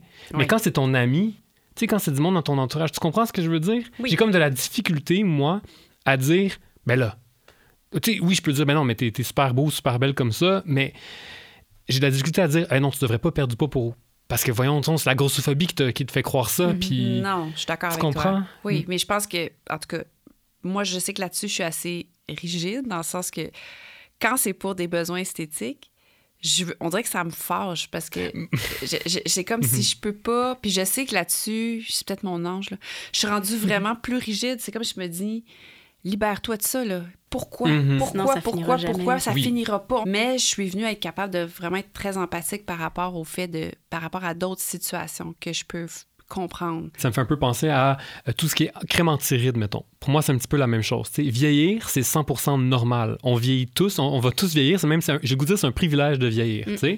Mais c'est mal de vieillir dans notre société, il faudrait pas que ça paraisse. Donc mm. maintenant, il y a des crèmes antirides, qui est un processus normal de la peau, puis c'est 100% normal, mais on nous dit que c'est pas correct, que c'est pas beau, puis qu'on devrait pas les voir. Alors oui, d'un côté, tu je suis comme, ben oui, tu sais, euh, euh, battons-nous contre ces messages-là qui disent qu'il ah, faut, faut, faut, pas avoir de rides et tout ça. Je suis 100% d'accord. Puis en même temps, quelqu'un dans mon entourage qui s'achèterait une crème anti-rides, même si, un, plus d'un point de vue scientifique, je sais que c'est du n'importe quoi, tout comme des diètes. Oui. Euh, mais j'aurais de la misère à dire comme, ben là, franchement, là, euh, je sais pas. Ben moi, j'ai ah, moins de misère dans mon entourage. Mes amis pourront le. sont tous brainwashés, puis, puis je me gêne pas. Parce que j'aimerais brainwasher mes amis. J'ai la même, mais j'ai la même position par rapport à la vieillesse, mm par rapport aux interventions. Puis je, je sais que on peut pas juger. mais pour moi, c'est le même. C'est exactement le même scénario. C'est un, une belle mm-hmm. analogie. C'est mm-hmm. un bon exemple. Mais justement, arrêter d'acheter des crèmes anti-rides, puis laisser faire, c'est la même chose. Mm Mais j'ai l'impression que des fois, les gens ils ont besoin aussi d'essayer pour faire certaines prises de conscience par eux-mêmes. Mhm. Puis ça, on en a déjà parlé aussi entre nutritionnistes. Qu'est-ce qu'on fait quand il y a quelqu'un qui vient nous voir puis qui veut maigrir? Est-ce qu'on... Mhm. Moi, je suis pas clinicienne, mais dans l'entourage aussi, on mhm. en parle souvent. Est-ce qu'on l'accompagne? Est-ce qu'on l'accompagne pas? Est-ce que c'est éthique de le faire? Mais des fois, Il y a aussi le si moi je, refuse cette personne-là, tu sais, elle va aller voir qui, un coach de de poids ou quelqu'un. Puis des fois, quelqu'un qui est bien encadré, tu sais, peut se dire OK, moi j'essaie de couper telle affaire, puis après ça va revenir en disant Hey mon Dieu, mais j'arrête plus d'y penser, puis j'ai de la misère à me contrôler. Puis là, ben, le professionnel de la santé ou le nutritionniste ou la nutritionniste est là pour dire ben ça c'est un effet normal, tu sais, voici comment tu pourrais, en tout cas, accompagner la personne là-dedans. Fait que des fois, j'ai l'impression qu'il y a un cheminement qui qu'on n'a pas le choix de laisser faire. Là. On dirait que j'ai l'impression que c'est comme des parents qui mhm. veulent mhm. interdire certaines ben choses à leurs ados. Il y a des choses qui doivent se vivre. J'ai l'impression que des fois, c'est un petit peu ça aussi. Mais je pense qu'en tout cas, la discussion qu'il y a eu sur la publication, ça montre aussi à quel point c'est beaucoup plus discuté qu'avant, puis que justement, la voix de peut-être que ça, c'est grossophobe, justement, ou de réfléchir à cet inconfort-là est beaucoup plus présente qu'avant. Puis ça, je pense que ça montre à quel point les choses évoluent dans le bon sens de ce qu'on veut. Mais je pense que tous ces enjeux-là sont pas encore tous répondus. Puis des fois, c'est un peu l'effet de balancier. on a tellement parler de diète. Là, après, on parle tellement d'acceptation. Puis là, ça crée comme des, des mhm. pôles. Puis la vérité est un petit peu, tu sais, entre les deux. Puis il y a autant de situations qu'il y a de personnes des fois. Mais... Puis ce que tu dis, ça me fait penser que moi, je, mets souvent l'emphase sur le, fait qu'il faut pas avoir honte d'être pris là-dedans. Faut pas mhm. avoir honte. Là, j'ai peut-être stigmatisé les gens qui utilisent la crème je suis désolée, ou qui font des mhm. régimes. Moi, j'essaie beaucoup là, de déculpabiliser les gens puis leur dire ayez pas honte. On est dans une société qui nous a conditionnés, entraînés. Fait c'est correct. C'est correct au fin fond de vous, là, c'est ce que vous vouliez, ce que vous vouliez perdre du poids ou que vous voulez pas avoir l'air de. Vous avez peur de, de, vieillir. Ou... Fait que je pense qu'il faut pas induire la honte. Il faut juste se dire, on a tous en nous à différents degrés, un certain niveau de grossophobie. C'est la société nous a entraînés comme ça. On le voit dans les études chez les enfants aussi jeunes que 4-5 ans. Fait que je veux dire, ils n'ont pas vécu grand-chose à 4-5 ans, fait qu'on s'entend. Euh, fait que rendu là, je pense que c'est juste d'être plus dans une alliance, puis dans une écoute, euh, puis dire, écoute, est pas, tu sais, je veux dire, là, j'ai mm-hmm. l'impression que les gens mon Dieu, elle est bien ben intense. Mais t'es comme à la défense, parce que tu le sais, toi, avec ton mm-hmm. recul, toute l'industrie qui bénéficie de ça, puis à quel point ça nuit aux gens, tu sais, c'est de la oui, protection. mais je vous confirme, j'accompagne. Puis de toute façon, mm-hmm. Ozempic, moi, est entré dans mon bureau depuis quelques années, donc j'ai des patients, puis je les, je les ai pas laissés tomber, là, soyez rassurés, je les vois toujours, je les accompagne. Puis on fait ça mhm. ensemble, puis je respecte leur choix. Tu sais, c'est une démarche aussi. Fait que je voulais juste toucher ce côté-là parce que on, je trouve qu'on met avec, en voulant changer les choses, pour faire attention que si on, culpabilise puis on rend les gens trop honteux de ce qu'ils pensent, ben on n'est on pas du tout dans un esprit d'ouverture, mm on favorise pas la réflexion. Mais je pense que tu as mis les mots, c'est ça, que, ça que je cherchais. Ce que tu viens de dire, je pense que c'est ça, au fin fond de moi-même. Je suis comme, OK, c'est exactement ça. C'est la question de, c'est normal que tu aies cette motivation-là parce que la société t'a brainwashé depuis toujours. Mhm. Donc, je peux pas te condamner de le faire. C'est exactement ça. Fait merci, Stéphanie. Écoute, on fait une bonne équipe. Vraiment. Très bonne conclusion. Euh, on a parlé un petit peu tantôt justement de la fameuse santé. Là. Des fois, les, les diètes se cachent en arrière de ça. Des fois, les gens disent que c'est pour leur santé quand finalement c'est pour l'apparence. Mm. Dans notre sondage léger, on demandait aux gens justement les raisons pour lesquelles ils souhaitent modifier leur poids. Il y a 61 qui disent pour se sentir mieux dans leur peau et 70 qui disent pour améliorer leur santé. Donc, on a eu les deux premiers épisodes de Balado. Tantôt, tu saluais Benoît Arsenault. Il y avait plusieurs professionnels ah aussi de la santé. Benoît était là, euh, où on a abordé vraiment le lien entre le poids et la santé. Donc, euh, je vous référerai à ces épisodes-là pour euh, aller plus loin si ça vous intéresse. On prendra pas le, temps de tout déconstruire ces éléments-là aujourd'hui parce qu'on en aurait encore pour euh, plusieurs heures. Je pense qu'on est déjà bien avancé dans notre discussion. Mais dans le fond, ce que j'aimerais rappeler, c'est que c'est important de comprendre qu'une personne n'a pas toujours autant de contrôle sur son poids que ce qu'elle croit. Ça, on en a déjà un peu parlé aussi. Puis il y a plusieurs autres facteurs autres que le poids qui influencent la santé, comme les habitudes de vie sur lesquelles on a un peu plus de contrôle. Mais j'aimerais ça vous entendre. Euh, qu'est-ce que vous auriez envie de dire aux gens qui souhaitent maigrir pour améliorer leur santé, justement? Est-ce que c'est un passage obligé? La réponse est non, mais comment vous les amenez des fois à, prendre un, pas de recul par rapport à cette obligation-là de maigrir pour la santé, puis comment faire autrement? Bien, je, juste je vais répéter des choses. Hein. La, répétition, c'est la, mère de l'apprentissage. C'est ça que ma grand-mère disait. En tout cas, euh, en gros, là, une diète, c'est quoi? Ce sont des règles alimentaires pour un but précis ce but précis-là peut être la santé aussi.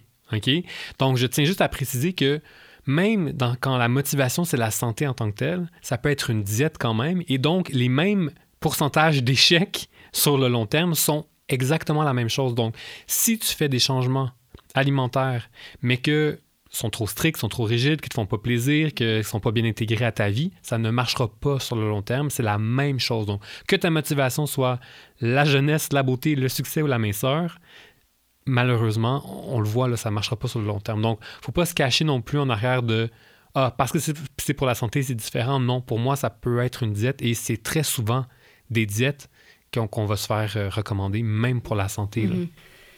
Oui, je pense que c'est cette équation directe-là qu'on fait entre euh, santé et, poids.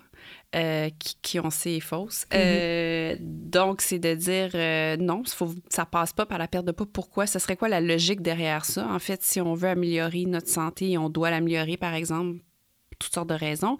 C'est vraiment nos habitudes de vie. Euh, si tout ça génère une perte de poids, ça fera ça. Mais ultimement, on sait de toute façon que je perds du poids pour perdre du poids, c'est pas associé nécessairement à une meilleure santé euh, pour tous. Donc, c'est vraiment d'y aller avec quel est mon objectif, un, avec des, des, des comportements qui sont beaucoup plus euh, euh, dans mes habitudes de vie, dans le ressenti, dans comment ça me donne de l'énergie, comment je me sens mieux, mm-hmm. comment... Oui, c'est vrai, ma santé, être en meilleure santé, on le sent aussi à différents égards.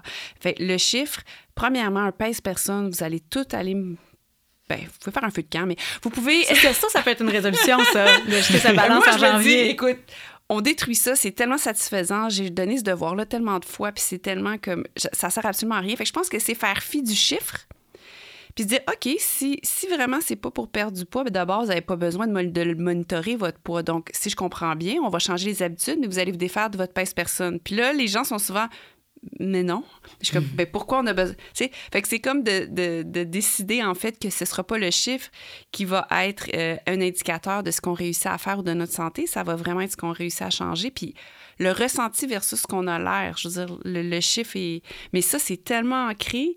Euh, mm-hmm. Puis là aussi, il y a une, certaine valeur qu'on accorde euh, à, l'idée que des personnes minces sont plus en santé. Alors, euh, toute l'idée qu'une personne qui est plus grosse coûte cher à la société, que, tu sais, toutes ces fausses croyances-là de façon générale, ça, c'est très fort aussi. Mm-hmm. Fait que ça va au-delà, je trouve, de l'espèce d'étiquette de, de, de, santé est très chargée au niveau de la valeur qu'on va y attribuer en tant qu'individu.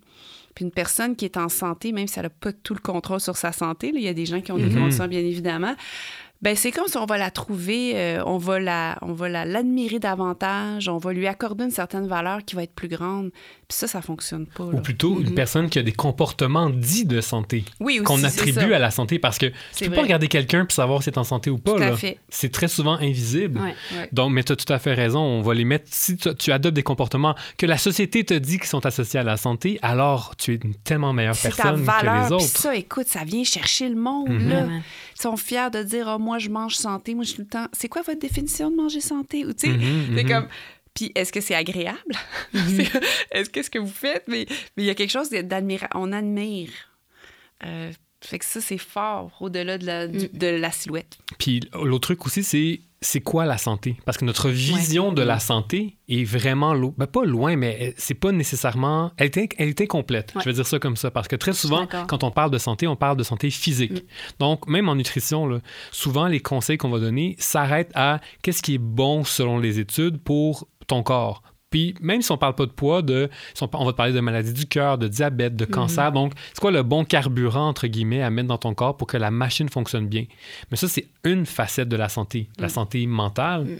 puis la santé sociale, où tous ces, ces liens sociaux-là sont super importants. Donc, si tu ne vois la santé que comme le corps ou comme l'impact que ça a sur ton corps et que tu mets tous ces efforts-là, mais que ça délaisse soit ta santé mentale ou tes liens sociaux, alors tu ne seras pas nécessairement en meilleure santé. Mhm. Puis mhm. souvent, tu sais, je, reviens à ce que tu disais à un moment donné sur qu'est-ce que ça te coûte mhm. de faire cette diète-là. Donc, à quel prix tu vas avoir le corps que tu désires, mettons si on parle de minceur, ou la santé que tu désires, ou peu importe comment tu veux le voir, là, mais, mais si ça touche à d'autres aspects, puis que ça te coûte ces aspects-là, au final, tu ne seras pas nécessairement en meilleure santé. Mm.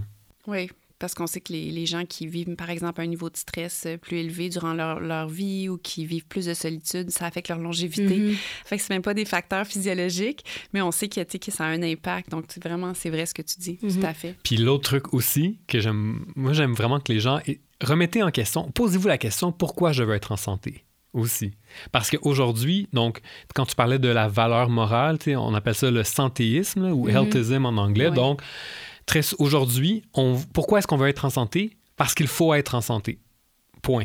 Mm-hmm. C'est ça. Donc, alors que c'est pas ça. En tout cas, moi, personnellement, puis chacun peut avoir sa, raison, mais pour moi, être en santé, ça me sert à quoi? Ça me sert à vivre ma vie, mm-hmm. puis être heureux. Mm-hmm. Donc, de pouvoir faire les choses que je veux, point. Puis, à la fin de ma vie, lorsque je mourrai, je veux pas que les gens disent Waouh, il avait tellement un beau taux de cholestérol, Mm-hmm. il est mort sans avoir eu le cancer. Waouh, c'est merveilleux pour lui. On s'en fout. C'est d'autres choses que les gens vont dire de moi. Donc, des fois, de remettre en question, puis de dire Mais pour quelle raison je vais être en santé? Puis, que non, notre société nous dit qu'on devrait être en santé pour la santé, mais peut-être que c'est pas ça qu'on veut. Mhm. C'est On a le droit de le remettre en question. Sans se poser de questions. Ouais, mais comme on a les bons et les mauvais aliments, on a les bonnes et les moins bonnes personnes. Ouais. Les bonnes personnes étant Mhm. celles qui sont très, très à cheval sur toutes les... ce qui supposément représente Mhm. des comportements sociaux à la santé. Mais oui, puis ça va avec le contrôle, la perfection, la performance. Donc, la ça qui culpabilité. est encouragé. puis- ouais. Exact. Je comprends. Puis dans les fois, le piège aussi, tu sais, quand on améliore nos habitudes de vie dans une optique de santé, mais poids sous-entendu, mais quand l'objectif, c'est juste le poids qui suit pas, puis que, par exemple, on cuisinait plus, on allait prendre des marches qui nous Mhm. aidaient à gérer notre stress, qui nous faisaient socialiser, ben on abandonne toutes ces habitudes de vie-là qui auraient pu avoir un impact Mhm. positif, finalement, sur notre santé physique et mentale. Donc, c'est un piège, encore une fois, de passer toujours par le fameux objectif. Fait que moi, j'embarque oui. euh, dans le défi de jeter la balance parce que, dans Yes! le fond, on le sait qu'on n'a pas tout à fait le contrôle sur notre poids. Donc, c'est toujours de s'attarder à un objectif qu'on peut pas contrôler, tandis que Mhm. les habitudes de vie, on peut. Puis ça aussi, des fois, on rentre dans, on a le contrôle, mais c'est pas facile toujours de changer des habitudes de vie non plus qui sont bien ancrées. Puis il faut se questionner, est-ce que j'ai le temps? Qu'est-ce que, qu'est-ce, c'est quoi la marge de manœuvre que j'ai aussi? Parce que des fois, il y en a des gens qui font déjà tout tellement bien qu'il n'y a plus une grosse marge de manœuvre, puis sont à leur meilleur potentiel de bien-être et de santé. Puis ça aussi, on n'est pas tous égaux devant le poids ni devant la santé. Tu sais, Il y en a qui vont avoir des prédispositions génétiques à prendre plus de poids ou qui vont avoir des prédispositions génétiques à avoir certains problèmes de santé, mais c'est pas directement euh, cause à effet et Mhm. effort investi. Donc, il Mhm. faut aussi prendre conscience, je pense, de tout ça parce que ça influence beaucoup, puis on n'a pas autant de contrôle que ce qu'on pense sur tous ces éléments-là, des fois. là. Oui, au niveau des, des facteurs euh, de stress ou de même traumatiques dans la vie d'une personne, c'est quand même, je ne vais pas dire un privilège, mais pour certaines personnes, s'occuper de, à, à assainir ses habitudes de Mhm. vie, puis tout ça, ça peut être ne pas être dans les priorités pendant certaines... c'est parce que tout simplement, il y a d'autres choses beaucoup plus importantes ou beaucoup plus difficiles à vivre. Fait je pense qu'il faut se déculpabiliser de ça aussi, puis euh, rendu là, ben, ce qui fait de toi une bonne personne, c'est que tu canalises ton énergie à ce qui est le plus important en ce moment, tes vrais besoins, Mhm. puis les gens qui sont importants pour toi. Fait que ça, je pense qu'aussi, on a l'air de penser que tout le monde a le temps de s'arrêter puis faire des... Mais tu sais, il y a des gens Mhm. qui... Ça peut être des, des, des, des struggles socio-économiques, ça peut être, ça peut être des, des, des problèmes de santé mentale, de la maladie dans la famille, des, tu sais, des, des, vraiment de la perte d'un être cher ou qui vient tout chambouler ta vie, qui fait que, hey, on peut-tu comme... C'est pas ça, là. En ce moment, prendre soin de ta santé, c'est processer ce qui se passe, puis Mhm. être accompagné, puis prendre soin de toi. tu sais. Fait que je Mhm. trouve aussi que ça fait... On dirait que ça fait... On dirait que c'est comme un mandat que tout le monde devrait adopter, mais comme en, en- en prenant pour acquis qu'il n'y a pas tant de choses, il n'y a pas tant d'obstacles autour, Ouais. mais je trouve que pour beaucoup de gens, ça semble que, voyons, c'est qui qui a le temps de faire de l'exercice tant de minutes par jour, puis se préparer à manger, acheter des aliments, tu sais, qui sont bons, entre guillemets, pour nous, tu sais, puis en tout cas, fait que ça, je trouve aussi qu'il faut être, faut être sensible à cette Mhm. réalité-là. là. Ouais. Puis accepter que ça fluctue. Tu as déjà dit ça dans une vidéo qu'on avait faite sur euh, c'est quoi manger avec bienveillance, c'est d'accepter que nos besoins fluctuent. Mais Mais on ça. dirait que j'ai envie de dire, tu sais, accepter que notre espace mental pour tout ça peut fluctuer aussi. Puis c'est correct qu'il y ait certains moments où on n'est pas là, mais de penser long terme aussi. Tu sais, c'est pas parce que pendant un an, on peut pas être au meilleur dans nos habitudes Mhm. de vie Tellement que pas.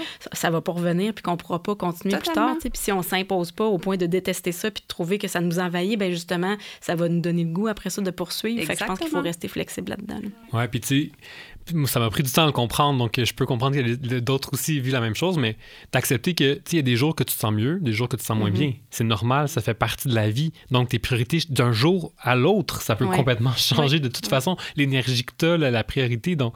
Mais on est tellement censé être performant tous les jours, Mhm. alors que c'est même, je vais vous dire, physiologiquement impossible d'être à son maximum tous les jours. Zéro. Impossible. C'est vrai. T'as raison. Fait que là, on a beaucoup parlé euh, des stratégies que l'industrie utilise euh, pour nous amadouer, de la peur collective de prendre du poids qui est conditionnée par la grossophobie ambiante. Euh, on comprend aussi que les diètes, ça fonctionne pas, que la perte de poids, c'est pas la seule façon d'améliorer notre santé. Qu'est-ce qu'on fait pour avoir des attentes plus réalistes par rapport à notre poids? Hmm. OK, mais grosse moi, ce qui hein. m'énerve, ben, c'est ça, parce que ah, j'ai l'impression, puis là, je, vais laisser plus Stéphanie en parler parce que moi, j'ai l'impression que c'est très difficile à faire sans accompagnement. Mais peut-être que tu vas me dire non, mais j'ai l'impression que sans avoir soit un, accompagnement avec une nutritionniste ou une psychologue, faire ce cheminement-là, c'est tellement difficile parce que les messages qui valorisent la perte de poids sont imbriqués depuis notre naissance, nous sont dits partout, c'est tellement fort, c'est tellement puissant que se battre seul contre ce discours-là, puis d'arriver à l'intégrer, puis de dire c'est pas vrai, puis de comprendre pour vrai, puis de l'intégrer, j'ai l'impression que c'est tellement difficile que je vois pas. Ben, comment on peut aller jusqu'au bout? En tout cas, je pense que pour beaucoup de gens, ça doit être vraiment difficile, puis il faut avoir un accompagnement. Je pense qu'une partie du chemin peut-être qui peut être fait en justement euh, en écoutant des balados, en regardant, en suivant des mhm. comptes qui nous font du bien, ou à l'inverse, en se coupant de, comptes sur les médias sociaux qui qui nous font pas du bien, ce genre de choses-là. On peut faire un bout du chemin, mais moi, je, que j'ai l'impression de plus en plus que ça doit être vraiment difficile de s'en détacher complètement sans avoir de l'aide comme personnalisé, je sais pas. Euh, oui, euh, mais je, pourquoi faudrait, pourquoi faudrait avoir des attentes par rapport à notre poids? Euh, J'aime beaucoup parler de la, du poids naturel, qui est le, pas le poids santé, bien évidemment, basé sur un outil désuet et très mauvais, qui est mhm. l'indice de masse corporelle, que vous pouvez brûler avec votre balance. Comment on fait pour brûler ça, Je sais pas. Je suis sûre qu'on peut trouver des petites façons. Donc, je pense que c'est justement de, de réaliser qu'on est tous prédisposés à avoir euh, un, certain, un poids qui, est dans, qui se situe dans un intervalle qui est le nôtre. Comment on fait pour le trouver? Souvent, c'est la question que moi, je me mhm. fais souvent poser. Mais c'est quoi mon poids naturel? Pour que je mhm. sache. Tu sais, parce qu'ultimement, euh, on ne choisit pas notre poids comme euh, on pourrait choisir notre corps sur un rack dans un, dans un, un, magasin. Donc, ben, c'est justement notre poids naturel, on l'atteint quand il n'y a pas de restriction, quand il n'y a pas de compulsion, quand on est dans une espèce d'équilibre de manger pour avoir suffisamment d'énergie, mais qu'il n'y a pas d'aliments interdits, quand on bouge, mais minimalement, on peut jardiner on n'est pas obligé d'être au gym avec un entraîneur mhm. trois fois par semaine. Puis on, se retrouve à être dans cet intervalle qui est le nôtre. Puis rendu là, ben là, c'est là à savoir que si on réussit à se rendre là, puis c'est là où Bernard a raison, il y a des gens qui disent OK, ben je l'ai fait, mais moi, mon poids naturel, là, ça marche pas. Mhm. Alors, je, fait que là, on est plus dans la, portion acceptation. Puis là, il y a une injustice, en fait, qui, qui est qui est dommage, mais qui fait que de par le modèle de beauté réaliste qu'on nous propose, il y a des gens qui se, qui se rapprochent plus naturellement, mm-hmm. leur point naturel, de ça que d'autres. Alors, il y a une injustice dans l'intensité du travail qui va, qui va être à faire. Mettons qu'on se rend à ce point-là. Mm-hmm. Mais ultimement, moi, j'essaie vraiment de dire aux gens, regarde, tu sais comment te restreindre. Souvent, les gens, ça, ils l'ont expérimenté. Mm-hmm. Alors, tu pourras toujours y revenir. Je ne serai pas celle qui va t'accompagner, mais sache que tu peux faire ça avant de, continuer comme ça toute ta vie, euh, puis d'avoir cette charge mentale et tout ce qu'on parlait depuis tantôt, est-ce que tu voudrais pas te donner la chance de te rendre à ce point, de voir quel est ton point naturel à toi? Et si tu décides d'y renoncer, ça sera ton choix. Mais là, tu fais un choix, puis c'est t'es pas conscient ou consciente mm-hmm. de toutes les répercussions. Tu as peur de quelque chose, parce que c'est ça la grossophobie. Tu as peur que ton poids naturel, ça soit que tu t'en prennes, t'en prennes, que ça arrête pas, ou que ce qui est totalement impossible, ou que ça soit un poids qui soit euh, intolérable pour toi. Euh, donc, j'amène les gens, puis souvent, ben, c'est ce que j'aime, mais encore là, je sais que ça vient confirmer le fait que ça prend un, accompagnement, mais mm-hmm. de réaliser qu'on a plus à gagner, justement, en qualité de vie, en liberté, en espèce de empowerment. Il n'y a pas de mot en français, mais de dire comme, hey, tu sais, j'ai comme réussi à être bien par rapport à ça. Euh, mais c'est sûr que ça va pas être un, travail qui va être équitable pour tout le monde. Mais ultimement, euh, on peut pas avoir vraiment d'attente par rapport à notre poids, sauf celle qui, qui est de trouver quel est le poids qu'on est supposé mhm. avoir, puis après ça, voir qu'est-ce qu'on fait avec ça. Puis habituellement, une chance parce que j'aurais lâché ma job, mais j'aime je, je, ce moment où les gens vont faire Hey, tu sais quoi, j'aurais jamais pensé de dire ça, mhm. mais je reviens pas en arrière. Mhm. Puis je dis pas que c'est facile, puis je dis pas que ça s'est fait. Puis évidemment, ça s'est fait accompagner, mais je pense qu'il y a quand même des gens qui sont capables de le faire sans nécessairement un accompagnement de ce type-là. Puis il y a aussi tout l'impact de, de la famille, de l'éducation. Il y a des gens qui ont eu la chance de grandir dans des environnements où il n'y a pas eu cette pression, où, les, mm-hmm. parents ont fait bon office de filtre euh, et qui ont su injecter du scepticisme chez leurs enfants et qui en avaient eux aussi suffisamment pour faire une espèce de buffer là, et puis créer une espèce de microclimat euh, non grossophobe. Mm-hmm. Euh, alors ça, c'est sûr que ces gens-là ont plus d'outils au départ, mais ces outils-là, on peut les acquérir à n'importe quel moment, je trouve. Mais c'est oui. Et tu bouges mais, non, mais c'est exact. En fait, c'est ça. Je, suis vraiment d'accord avec toi. Je, je pense que c'est comme une espèce d'injustice Donc, des gens qui sont plus outillés dès le départ versus d'autres pas. Et peut-être que c'est un peu. Quand j'ai entendu ta question sur comment on fait pour changer nos attentes, moi, je vois dans l'acceptation, justement, où je pense que c'est difficile à faire sans vraiment faire un gros, gros, gros travail. Mais effectivement, je pense qu'il y, a- il y a des outils qui existent. Sais, attends, il y a équilibre, qui a, il y a quelques, quelques petits outils qui équilibrent à développer Légèrement. avec le temps, mais donc il, y en- il existe des ressources. Tu sais, il y a plein de nutritionnistes qui, Mhm. qui font de la communication sur le sujet, notamment, mais il y en a plein d'autres.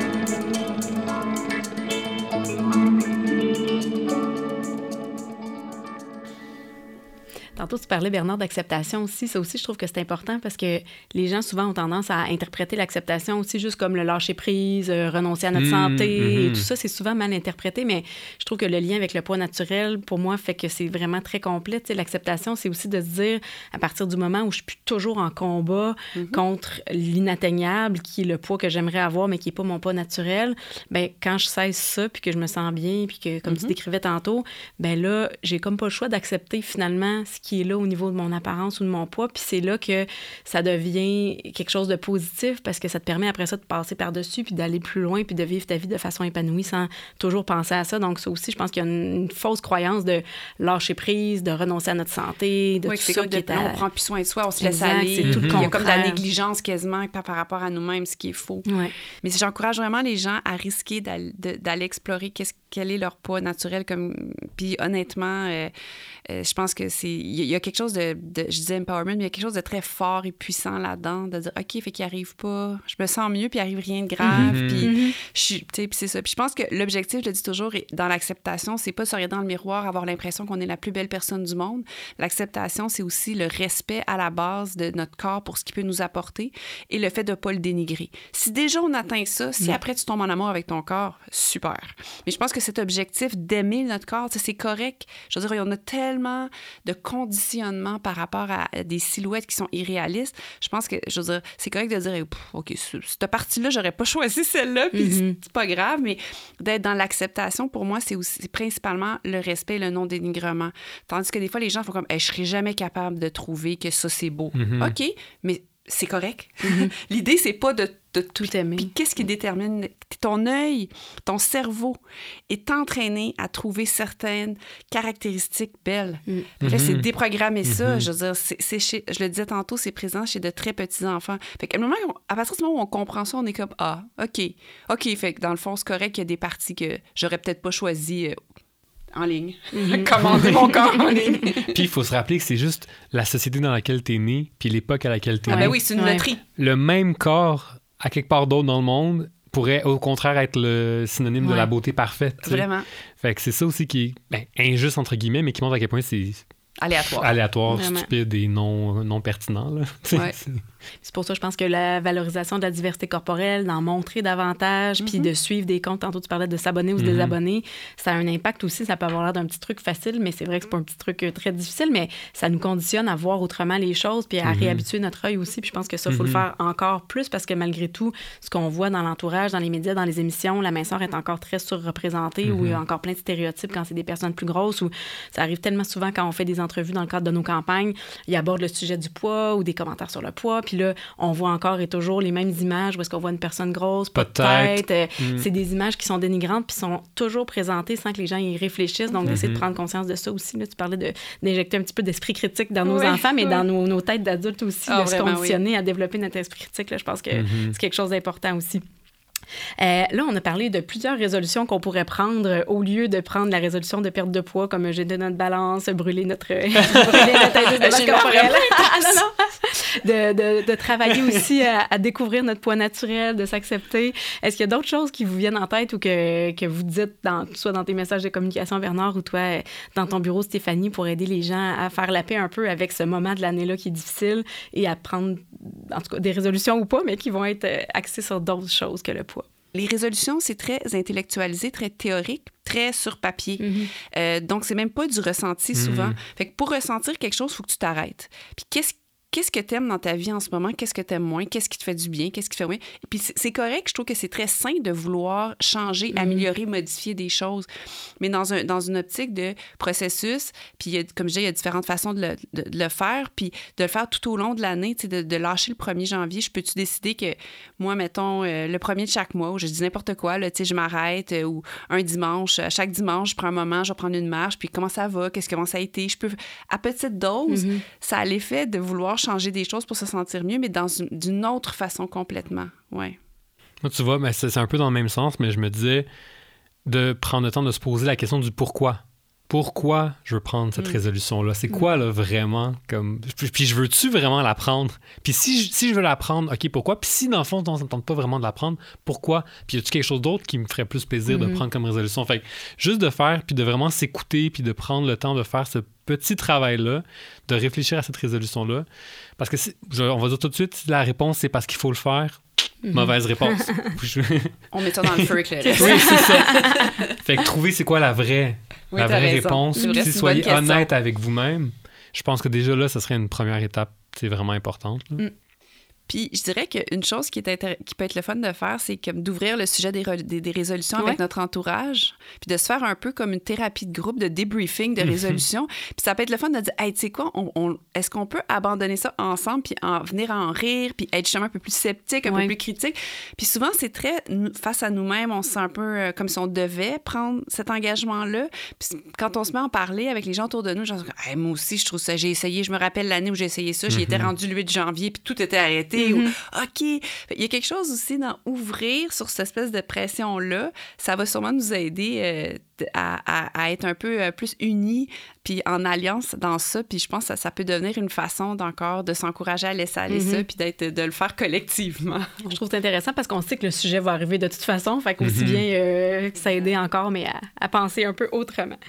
Euh, on avait nommé quelques ressources un peu tantôt. Est-ce qu'il y a d'autres ressources que vous auriez en tête pour les gens qui ont envie de poursuivre justement leur cheminement, leur réflexion, qui sont peut-être pas rendus à les consulter nécessairement, mais qui auraient envie d'aller un petit peu plus loin?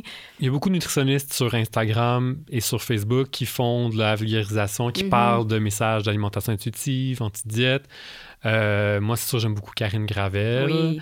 Euh, d'ailleurs, son livre, euh, de, de, la culture des diètes à l'alimentation mhm. intuitive. pour moi, c'est vraiment un très, très bon résumé du sujet. Ça aide vraiment comme faire un peu la paix avec son corps, avec les aliments. C'est une super bonne introduction. Fait que ça, c'est une référence que je, que je recommande très souvent. Puis je pense que pour les gens qui auraient envie de s'informer aussi sur le sujet de la grossophobie, euh, il y a toutes sortes de livres aussi qui existent sur ce mhm. sujet-là maintenant, des personnes qui ont écrit aussi sur la question. Mhm. Euh, je pense à Gabrielle Zacolard, Michael Bergeron, Edith Bernier qui ont écrit plusieurs livres. On a fait une campagne aussi de sensibilisation équilibre euh, où est-ce qu'il y a aussi plusieurs autres ressources qui abordent ce sujet-là. Fait que des fois, ça peut aider aussi à comprendre dans quel environnement on vit puis d'où vient un peu notre, notre pression. Mhm. Donc, euh, c'est déjà terminé. On a eu beaucoup de beaux échanges. Je pense vraiment qu'on a amené la réflexion euh, bien loin, puis ça va permettre aussi, j'espère, à des gens de prendre un pas de recul, puis de, de, savoir un peu comment se sentir dans tout ça, de se poser des questions sans se sentir mal ou que ça soit tabou. Euh, donc, merci de tous ces échanges. C'était vraiment un plaisir de vous avoir aujourd'hui. Si vous avez aimé le contenu qui est abordé dans ce balado et que vous avez envie d'en apprendre plus sur tout ce qui touche à la relation avec le corps, la nourriture et l'activité physique, vous pouvez vous rendre sur équilibre.ca ou nous suivre sur les réseaux sociaux Instagram et Facebook à Groupe Équilibre. On partage d'ailleurs aussi beaucoup de contenu de d'autres euh, qui sont euh, un peu dans la même lignée, donc euh, ça peut permettre de découvrir aussi des nouveaux comptes à suivre. Merci aussi à Virage Sonore pour l'enregistrement, le montage, le mixage et la composition musicale du balado. La présentation de ce balado est rendue possible grâce à la collaboration et à l'appui financier du gouvernement du Québec.